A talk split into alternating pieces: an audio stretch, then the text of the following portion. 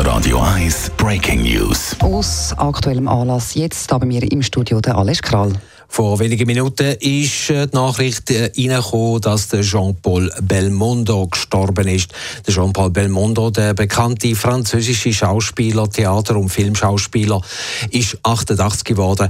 Er ist heute verstorben. Das hat sein Anwalt der Agence France Presse AFP mitteilt. Jean-Paul Belmondo ist einer der bekanntesten französischen Schauspieler und ein erfolgreicher Star vom europäischen Kino. Mehr dazu in den News am 5.